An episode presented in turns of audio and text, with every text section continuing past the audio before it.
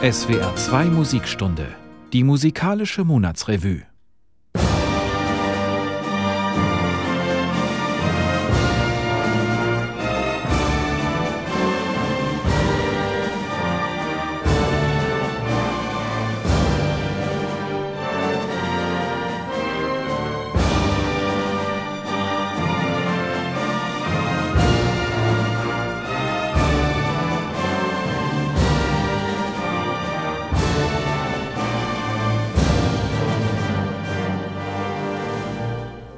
Herzlich willkommen, guten Morgen, guten Abend, gute Nacht, wann immer Sie mir jetzt zuhören. Ich freue mich, dass Sie den Sender gefunden haben, SWR 2 eingeschaltet haben. Hier ist die musikalische Monatsrevue. Sie hören die Februarausgabe. Mein Name ist Lars Reichow. Alle vier Wochen am letzten Samstag im Monat um 9 Uhr nach den Nachrichten brauche ich eine knappe Stunde, in der ich Ihnen meine Beobachtungen der Ereignisse aus der Gesellschaft, aus dem Privatleben und aus dem politischen Leben mitteilen darf.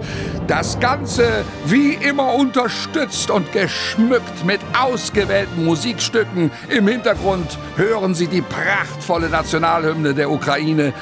Ja, man könnte auch sagen, ich denke und sage, was ich will. Niemand holt mich nach der Sendung ab, niemand verhaftet mich, niemand lauert mir auf oder vergiftet mich.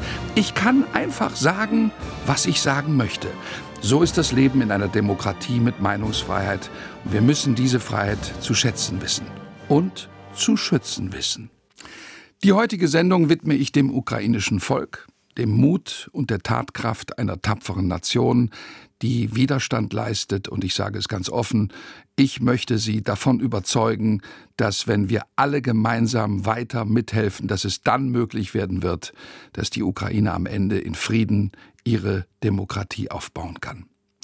Der gleichzeitige Überfall Russlands auf die Ukraine, das tausendfache Sterben von Zivilisten, der Versuch Putins, dieses Land unbewohnbar zu bomben und der jüngste Terrorangriff der Hamas auf Israel, die Rache Netanyahus und das Leid der palästinensischen Zivilbevölkerung, die Provokation der Houthis im Roten Meer und das Lauern der Chinesen vor Taiwan, das gezielte Lenken von Flüchtlingsströmen, die fortgesetzten Hackerangriffe auf europäische Unternehmen und private Accounts, die gezielte und planvolle Ermordung von Alexei Nawalny, durch den international gesuchten Schwerverbrecher Wladimir Putin, die zersetzende Arbeit der rechtsextremistischen AfD im Parlament und in den sozialen Netzwerken und vieles mehr. Ich glaube nicht an einen Zufall. Es ist die Orchestrierung eines Großangriffs auf die Demokratie. Es ist der Versuch einer Vernichtung der auf freien und unabhängigen Wahlen basierenden Staatsform des sogenannten Westens. Es ist der Beginn eines Krieges der Systeme. Es geht um frei oder nicht frei, gut oder böse, Mensch oder Mörder, Tugend oder Niedertracht. Wenn man es besonders theatralisch haben möchte, dann könnte man vielleicht sogar von einem Endkampf um die Erde sprechen. Was ist sonst noch passiert im Februar? Hier sind sie, die Themen des Monats.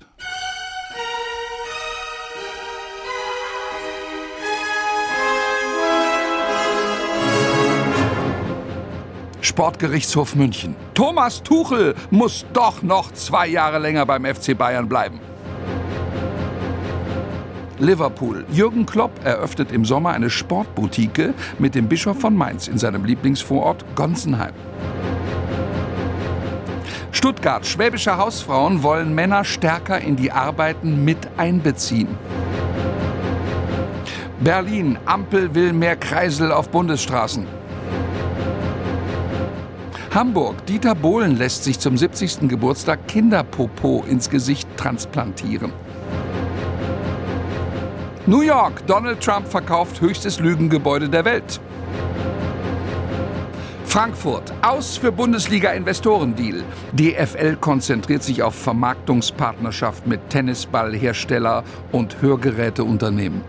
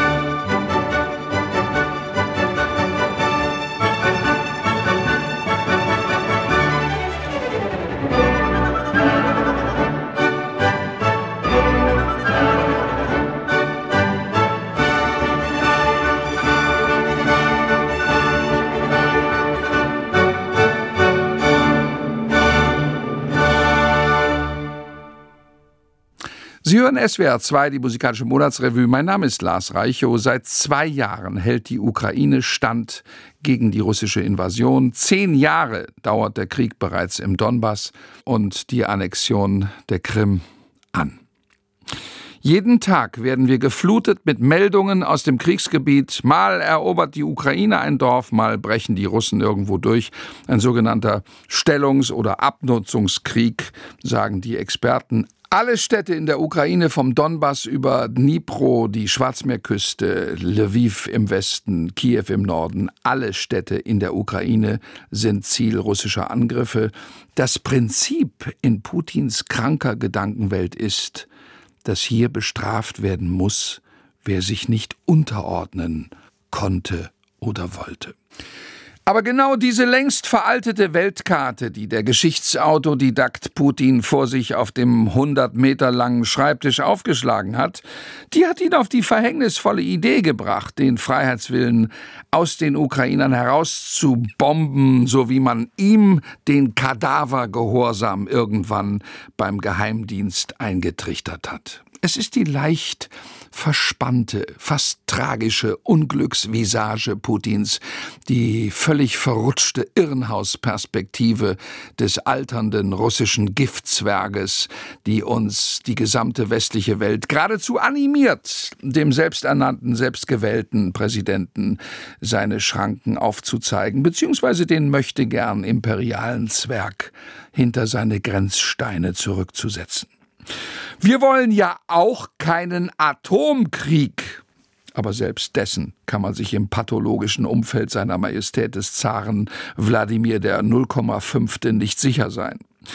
Beide Seiten also die chinesisch-iranisch-nordkoreanisch-russische Achse der Despoten, als auch die Demokratische Liga unter Führung eines vielleicht nicht taufrischen, aber immerhin progressiven, rational handelnden, emotional erreichbaren US-Präsident Joe Biden und einem Bündel von europäischen Staaten, die es fast alle gut meinen, aber natürlich gut am Ende irgendwie Auslegungssache ist. Diese beiden Fronten stehen sich gegenüber. Der Rest der Welt schaut mehr oder weniger parteiisch, unabhängig, ohnmächtig, willenlos zu und wartet auf den Sieger, um sich dann geschmeidig anzupassen oder begierig nach dem neuen Regelwerk zu erkundigen. Wir warten auf Entscheidung. Irgendwas muss Putin auch über Donald Trump in der Schublade haben. Denn das rotblonde Frettchen hört nicht auf, ihm die Stiefel zu lecken. Aber wissen Sie was? Ich habe keine Lust, mit den anderen Medien zu heulen, dass Trump wiedergewählt wird und die Ukraine sowieso keine Chance hat. Der wiederkehrende Refrain der Hoffnungslosigkeit hört endlich auf damit, eure Klicks mit den Bad News zu generieren. Ich glaube an die Stärke des ukrainischen Volkes, an den ungebrochenen Freiheitswillen. Ich glaube an eine Allianz der Demokraten. Die demokratischen Länder der Erde, die übrigens in Summe auch immer zu den reichsten Ländern gehören, das heißt in der Unterstützungsfähigkeit, dass Europa mit Amerika, Japan und Südkorea und viele, viele andere Staaten auch in der Lage sind, diese Auseinandersetzung mit langem Atem zu führen. Das Problem der Demokratien scheint mir am ehesten zu sein, das weite Feld der Dekadenz. Oder sollte ich besser sagen, der Zerstreuung. Und damit einhergehend der völlig übertrieben machtvolle Einfluss der Tech-Konzerne auf die Bürgerrechte bzw. auf die Teilhabe an den sozialen Netzwerken. Es ist eine Tragödie, dass Elon Musk mit seinem heruntergekommenen Twitter-X-Format die Witwe von Alexei Nawalny über Stunden gesperrt hatte, weil sie Wladimir Putin als Mörder ihres Mannes bezeichnet hat. Und es ist mir völlig egal, ob es an der Logik der Maschinen liegt, an der Hybris von Mr. Musk, Zuckerberg und Co. Wenn dem so wäre, dann sollten wir uns dieser Abhängigkeit schnellstens entledigen. Und da schließt sich schon der Kreis zum öffentlich-rechtlichen Rundfunk. Wenn die Wahrheit auf Facebook, Instagram oder X nur noch als zweite dritte Wahl eine Rolle spielt, weil die Lüge sich besser verkauft, weil die Manipulation sich besser ins Geschäftsmodell einfügt. Oder man stelle sich vor, weil der Besitzer, der Hauptaktionär des Social-Media-Giganten selbst am Steuer sitzt und darüber entscheidet, was wahr und falsch, was richtig und gelogen ist, dann haben wir uns selbst überholt, dann landen wir im Tal der Gesetzlosen und sind im Begriff, eine Art Selbstverstümmelung aus freien Stücken zu begehen. Und die Schurkenstaaten, die Gewaltdiktaturen Russland, Nordkorea, China, diese Staaten reiben sich die Hände, wie leicht es ihnen gemacht wird, unsere Art zu leben von innen heraus digital zu vergiften. Willkommen im Cyberwar.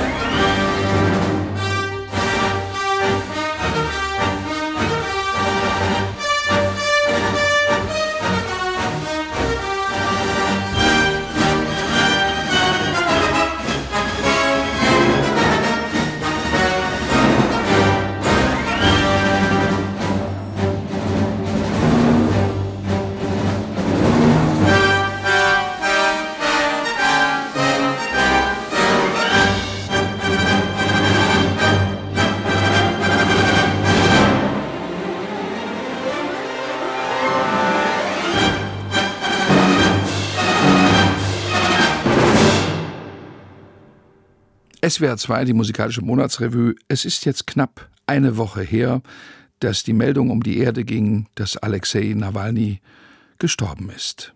Ein relativ junger Mann, 47 Jahre alt, ein intelligenter, lebensfroher, humorvoller Mann.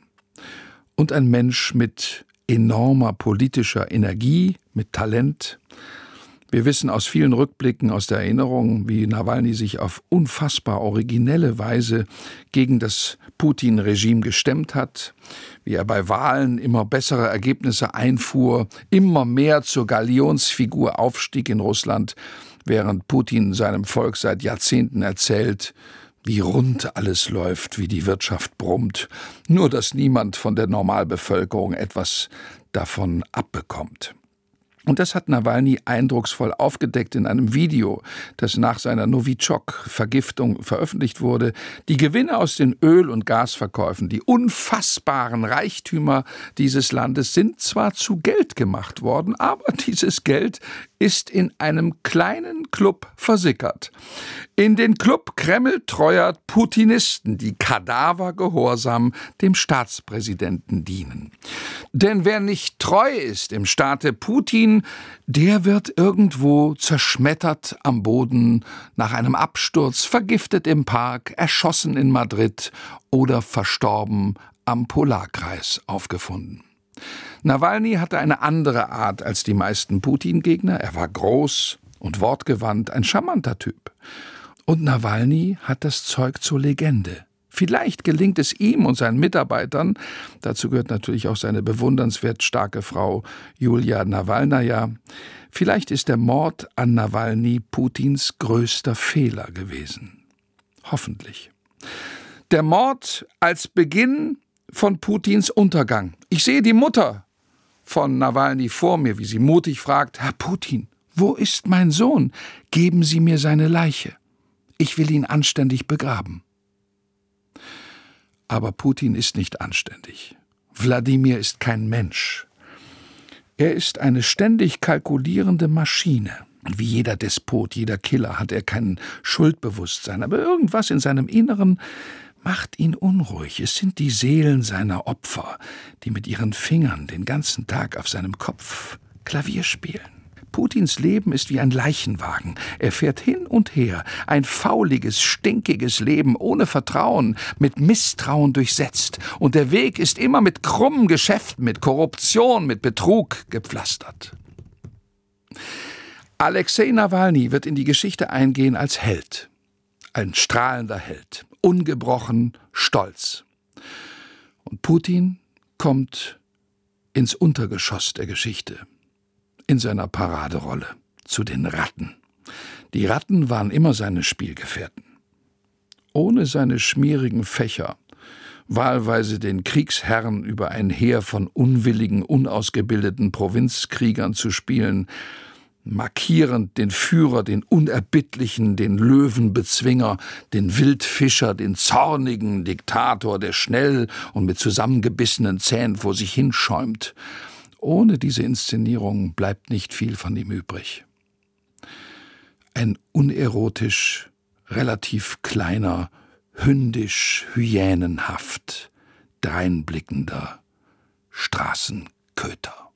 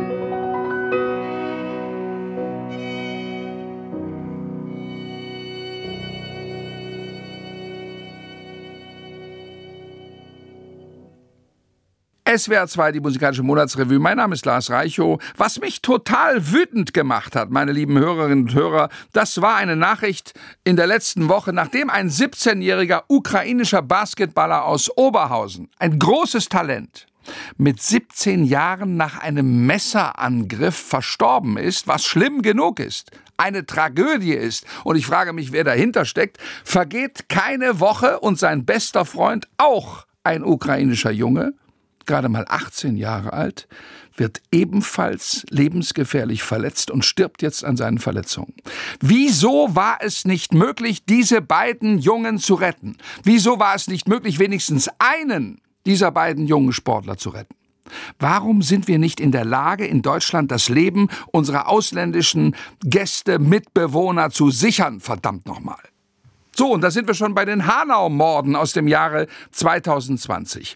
Vor nunmehr vier Jahren, am 19. Februar 2020, starben neun Menschen bei einem rassistischen Attentat in Hanau. Dort fanden jetzt die Gedenktage statt. Die Politik war ausdrücklich nicht erwünscht, mit Reden und warmen Worten teilzunehmen. Sie sind trotzdem gekommen. Naja, das mag in dem einen oder anderen Fall richtig gewesen sein, aber traurig allemal, dass die Opferfamilien eines rechtsextremen Mordanschlags kein Vertrauen in die politischen Führungskräfte haben und tatsächlich bis heute einiges unklar ist, was genau in dieser Amoknacht geschah bzw. hätte nicht geschehen dürfen. Der Täter von Hanau war ein Rassist. Na, wen wundert's? Einzelgänger, psychisch krank, eine ideale Kombination, um eine lebende Zeitbombe zu werden in unserem Land. Die Ewigkeit, die vergangen ist, bis die Einsatzkräfte endlich vor Ort waren. Die Schlampigkeit, mit der nach der Tat ermittelt worden ist. Vieles spricht dafür, dass die hessischen Polizei und Ermittlungsbeamte versagt haben. Eine unübersichtliche V-Männerlage gibt zu denken, wer wollte hier eigentlich wen beschützen? Und das ist ein Zeichen das ist ein Symbol für einen maroden Staat, der vor lauter Bräsigkeit und Ungeschicklichkeit seine Bürger, und damit meine ich alle Bürger Hanaus, nicht mehr beschützen kann. Die Antidiskriminierungsbeauftragte der Bundesregierung Ferda Attermann hat festgestellt, Deutschland hat nach Hanau versagt. Schon wieder ein Versagen. Die aufstrebende Volkspartei AfD, der völkische Flügel, das rechtsdrehende Grillhähnchen, hält sich vornehm zurück bei den Trauerfeierlichkeiten in Hanau. Na, einer solchen Partei kann man, ohne zu übertreiben, schon die Mitverantwortung an solchen Taten geben, denn wer diesen Hass, diese Ablehnung gegenüber ausländischen Mitbürgern schürt, wer Hass sät, der erntet Amok. Da sehe ich nur betretenes Schweigen bei der Keiler Abordnung der Rechtsextremistenbande. Der Täter von Hanau hat einen Tag vorher Videos angeschaut, heißt es von Björn Höcke. Das hätte einen Selbstmord gerechtfertigt. Von mir aus eine Amokfahrt nach Thüringen. Nun kann man Höcke nicht dafür ins Gefängnis werfen. Dafür nicht. Aber man darf doch die Frage stellen, ob der Täter sich nicht mit solchen Reden, und bei Höcke können wir sicher davon ausgehen, dass in diesem Video fantasiert wird von einem rein deutschen Staat, der nicht durchmischt werden darf von den Migranten und so weiter. Nochmal das Dilemma, in dem wir hier stecken. Die ausländischen Bürger, die sich hier integrieren wollen, die einem Beruf nachgehen, die Steuern zahlen, sich in unserer Gesellschaft engagieren, die werden angefeindet. Die werden ständig beleidigt, nicht zuletzt von den AfD-Parlamentsklötzen. Die sollen raus. Auch nach dem erbärmlichen Migrantenstadel, den sie da in Potsdam veranstaltet haben. Aber die, die sich übrigens auch nicht ganz freiwillig, sondern aus der mangelnden Bereitschaft unserer Gesellschaft, sie hier zu integrieren, die, die sich kriminalisiert haben, die leisten sich die teuersten Anwälte Und denen sieht man jeden Juwelenraub, jede Schlägerei nach. Vielleicht, weil sie so eine schwere Jugend hatten. Viele Ungereimtheiten. Warum gibt der Staat nicht deutlichere Zeichen? Warum bleiben zugewanderte Familien immer so merkwürdig allein in Deutschland? Können wir uns nicht wie andere Länder ein bisschen gastfreundlicher, integrativer verhalten? Ich stehe auf der Seite der Hanauer Familien, der Angehörigen der Mordopfer. Ich finde es eine Ungeheuerlichkeit, dass die hessische Landesregierung, der Verfassungsschutz, das BKA, wer auch immer, bis heute haben die noch keine Idee, kein Angebot, wie man diese exekutive Schande wieder gut machen kann. Nie wieder Hanau. Tja, natürlich. Kann nur heißen, dass wir uns von einigen Mitbürgern hier in Deutschland langfristig trennen müssen.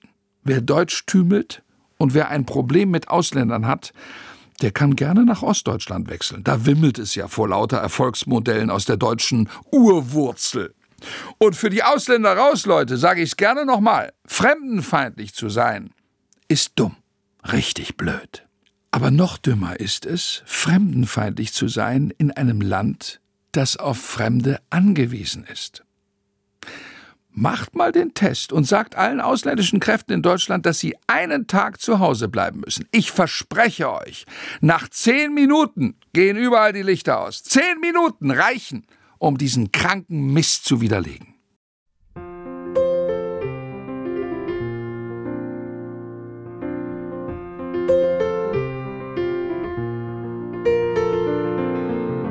Manchmal träume ich von einem Deutschland dem die Züge pünktlich fahren. Ein Land mit starken Brücken und einem sehr, sehr guten WLAN.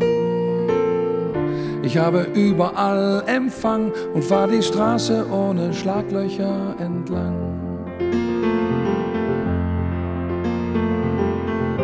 Manchmal träume ich von einem Deutschland eine Fachkraft die andere verdrängt. Ein Land mit vielen Wärmepumpen, wo die Wäsche schneeweiß unterm Himmel hängt. Und ich stehe nackt in meinem Bad und fühle mich wohl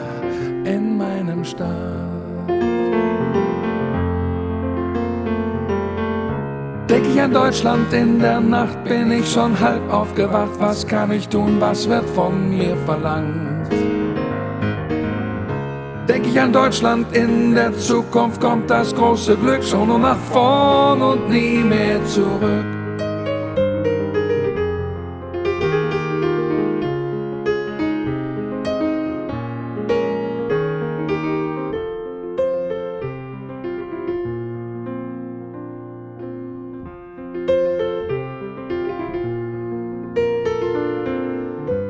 Manchmal träume ich von einem Deutschland mit einem Fenster raus in die Welt. Ein Land, in dem sich niemand für etwas Besseres hält. Wir wären überall bekannt als das freundliche, hilfsbereite Land. Wir wären überall bekannt als das klimafreundlichste Land. Manchmal träume ich von einem Deutschland mit einer schlanken Bürokratie. Ein Land, das überall berühmt ist für seine Dichtung und die Fantasie. Wären überall bekannt als ein freundlich, liebenswertes Land. Wir wären überall bekannt als ein zuverlässig, demokratisches Land.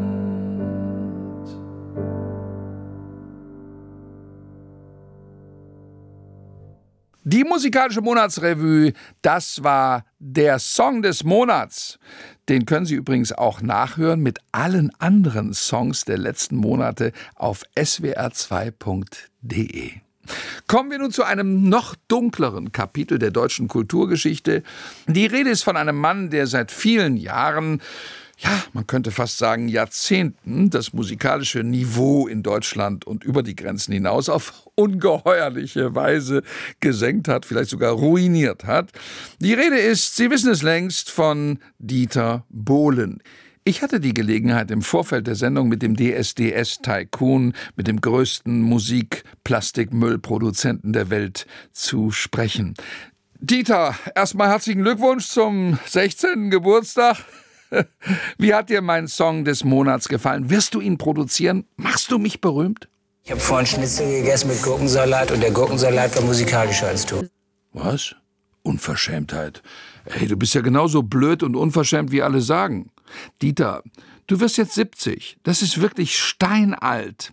Und du siehst irgendwie aus wie einer, der beim Operieren vom Tisch gefallen ist. Machst du eigentlich Sport oder nur Schönheitschirurgie?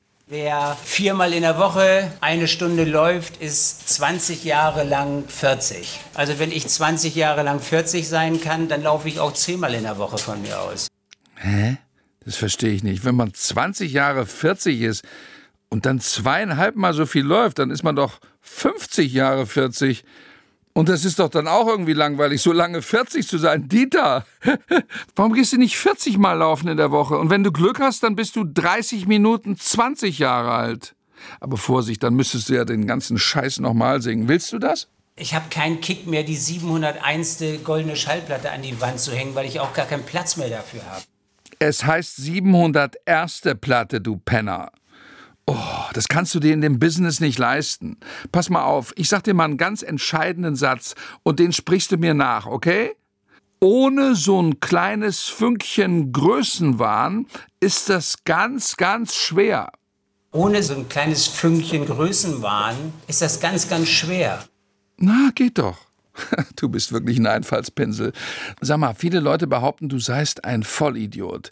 Den Eindruck habe ich jetzt auch, aber ich will trotzdem noch mal fragen, woher hast du denn deine Ideen, deine Inspiration? Woher kommen deine schwachsinnigen Songtexte? Ich lese sehr viel, ich hau mich mit Infosachen voll den ganzen Tag, ja. Auch jetzt Instagram. Ich bin ganz ehrlich, vor acht Monaten hatte ich überhaupt keine Ahnung, was das ist und alle haben nur gesagt, mach's nicht. Nee, lass es, lass es. Dieter, reden wir mal über deine pädagogische Ader. Du hast ja auch vielen Leuten schon zu glanzvollen Karrieren verholfen. Ich denke da an ähm, den, ähm, ah, jetzt fällt mir keiner ein. Äh, was würdest du mir denn sagen, wenn ich dir mal was vorsingen würde? Wenn ich dich in den Park hinstelle oder so, du singst da, da bringen die Vögel die Kirschen vom letzten Jahr zurück. So scheiße ist das. Na, jetzt komm, also deine Stimme ist doch auch scheiße. Erzähl doch mal, wie sie dir in Moskau gesagt haben, als du da mit diesem kleinen Moppel angekommen bist aus Koblenz. Was haben die dir denn zu deinem Gesang gesagt, hä? Das Einzige, was du mit deinen Stimmbändern machen kannst, ist sie in Säure schmeißen, dann haben wir ein gelöstes Problem. das ist typisch Russland. Die haben Humor. Das finde ich wirklich abartig. Du hast wohl irgendwann auch mal Take That getroffen, diese berühmte Boygroup. Weißt du noch, wie du die begrüßt hast? Ich meine, da war ja immerhin Robbie Williams dabei. Das ist schon eine gute Formation. Was hast du dir denn so gesagt? Wisst ihr, was der Unterschied ist zwischen eurer Stimme und einem Eimer Scheiße? Der Eimer. Ganz schön mutig. Du, Dieter, jetzt wird mich aber noch mal interessieren. Also, was, was hältst du von meinen Sachen, von meinen Liedern, so gesangstechnisch? Was glaubst du, also, wie würdest du meine Stimme charakterisieren? Also, solange wir Stimmen in Deutschland haben wie deine, da, da müssen wir uns nicht wundern, dass die Geburtenrate sinkt, weißt du? Ja, weißt du was, Dieter, du kannst mich mal. Du bist echt ein unverschämter, aufgeblasener, dämlicher Blödmann, weißt du das? Also siehst aus, Mensch, also ich überlege mich, ich überleg mir echt, ob ich den nicht heiraten sollte. Sehr komisch. Sag mir zum Schluss noch eure Texte. Eigentlich durch die Bank, Modern Talking, also die waren echt affenartig blöd. Habt ihr das im Vollsuff oder ganz kurz mal auf dem Klo entwickelt? Über so eine Zeile wie Brother Louis habe ich drei Wochen nachgedacht. Puh, drei Wochen. Wahnsinn. Hm. Na gut, dann also weiter so. Ja? Je länger du überlegst, desto weniger hören wir von dir.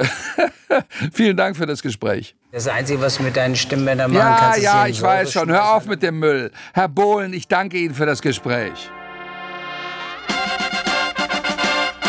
What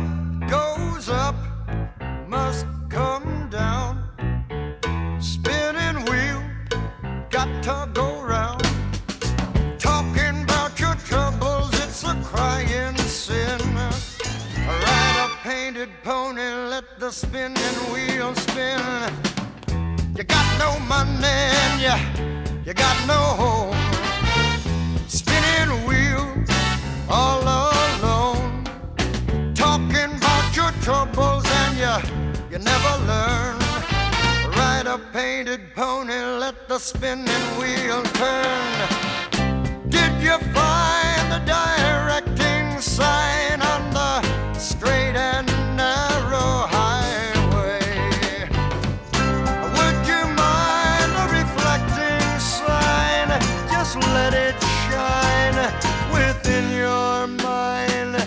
show you the colors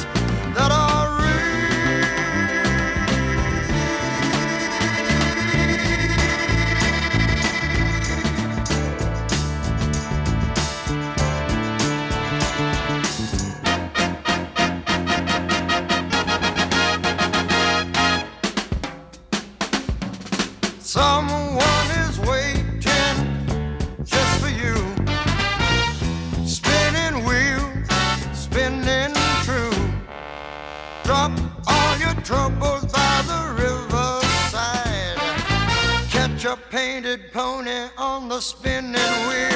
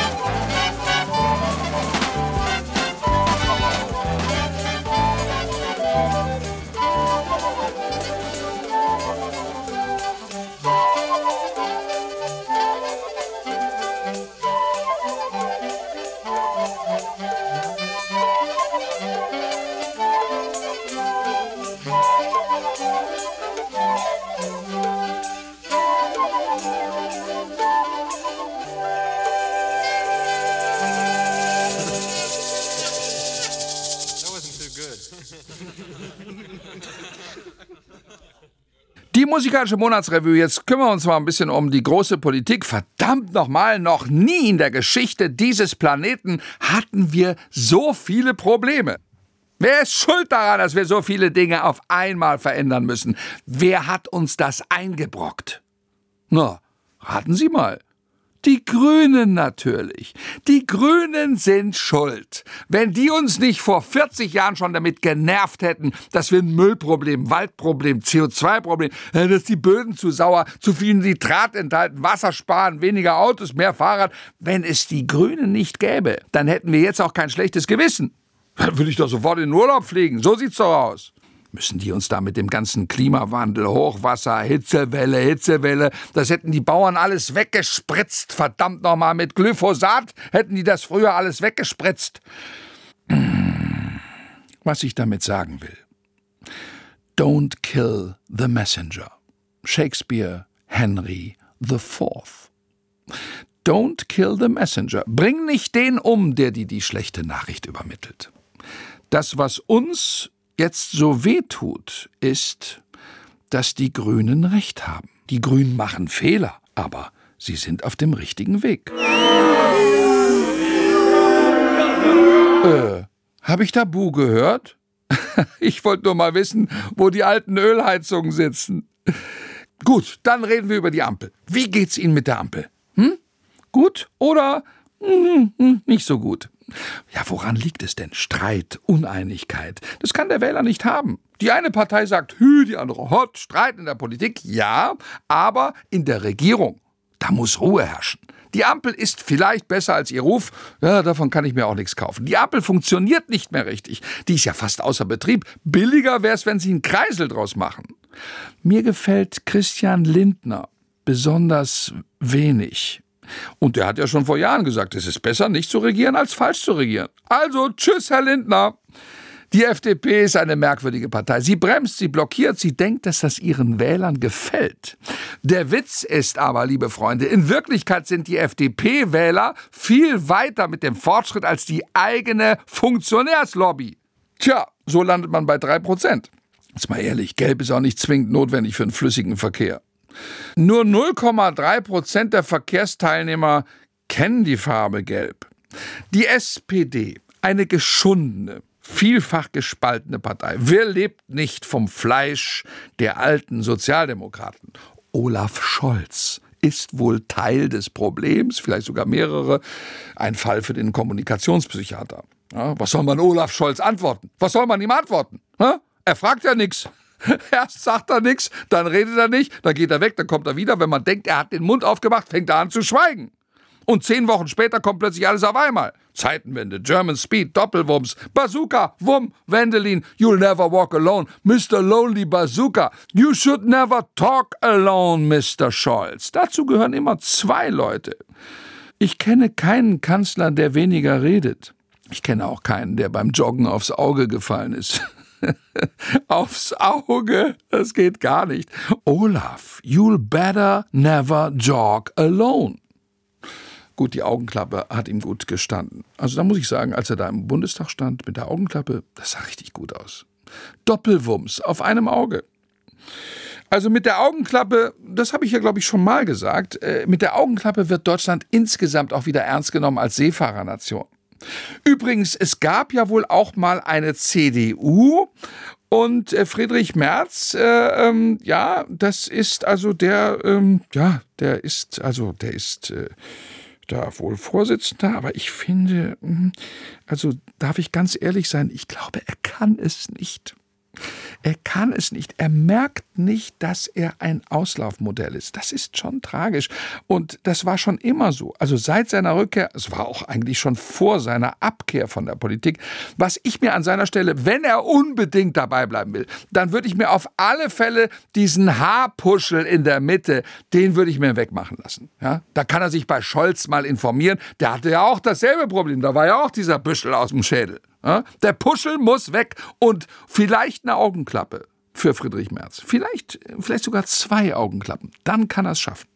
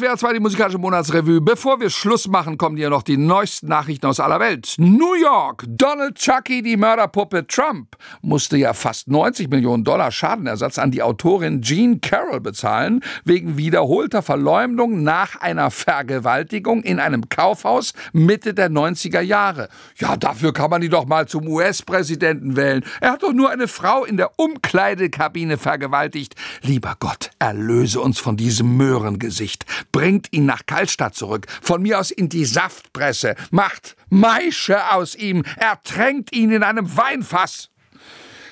Das nehme ich zurück, dafür ist der Wein zu schade. Moment, hier kommt noch was. Im Wirtschaftsstrafprozess, ah, das ist eine tolle Nachricht. Im Wirtschaftsstrafprozess in New York wurde noch ein Urteil verkündet. Hier zahlt Donald Trump 350 Millionen Dollar Strafe. Zusätzlich darf er drei Jahre keine Geschäfte machen im Staate New York. Juhu, das dürfte ihm so langsam das Genick brechen. Arlington, Virginia. Der Flugzeughersteller Boeing bietet für Flüge in der Economy Class neuerdings insgesamt vier Belüftungsstufen für seine Passagiere. Drei normale und wem es dann noch zu stickig ist, für den öffnet sich die ganze Flugzeugaußenwand. Neulich haben sie eine Boeing-Tür in einer Grünanlage gefunden. Da kriegt natürlich der Ausdruck All Doors in Park eine ganz neue Bedeutung. Berlin, die Klimakleber verändern ihren Protest.